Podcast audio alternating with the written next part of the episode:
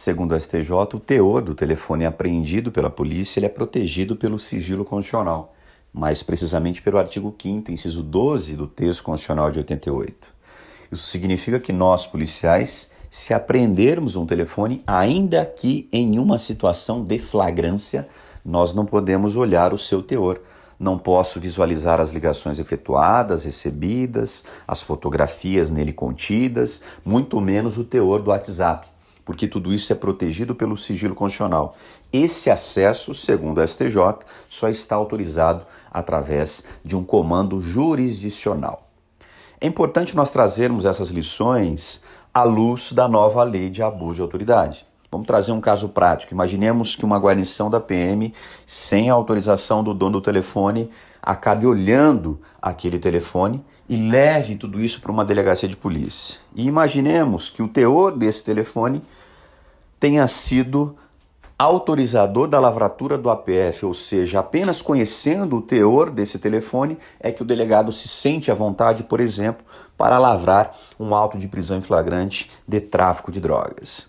Nesse caso, praticam um crime de abuso de autoridade os integrantes da guarnição da PM que olharam o telefone e produziram prova ilícita e pratica também crime de abuso de autoridade o delegado de polícia, que conhecedor da ilicitude daquele elemento informativo, também usa esse elemento informativo colocando no bojo do inquérito policial. A lei de abuso pune aquele que produz a prova ilícita e aquele também que a utiliza. Então, todos esses agentes públicos praticam hoje crime de abuso de autoridade. Tudo isso nós já falamos aqui. Qual é a novidade?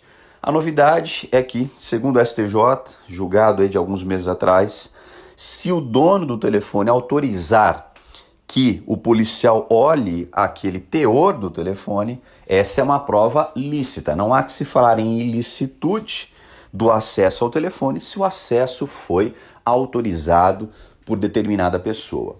No caso concreto, nós temos algumas lições que merecem ser colocadas aqui. O caso concreto, tratado pelo STJ, onde houve autorização é, do acesso ao telefone, o caso versava sobre um traficante de drogas.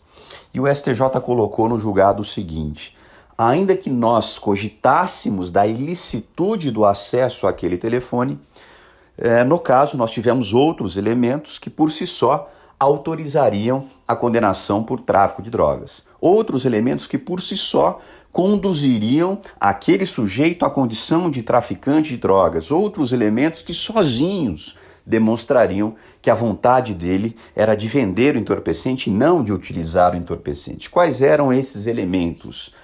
A forma de acondicionamento da droga, embora não fosse muito entorpecente, era um entorpecente picado em pequenas porções e tudo isso indicava o varejo. E também notas variadas de real. É aquilo que a gente chama, entre aspas, de dinheiro picado. O dinheiro picado também é próprio do varejo.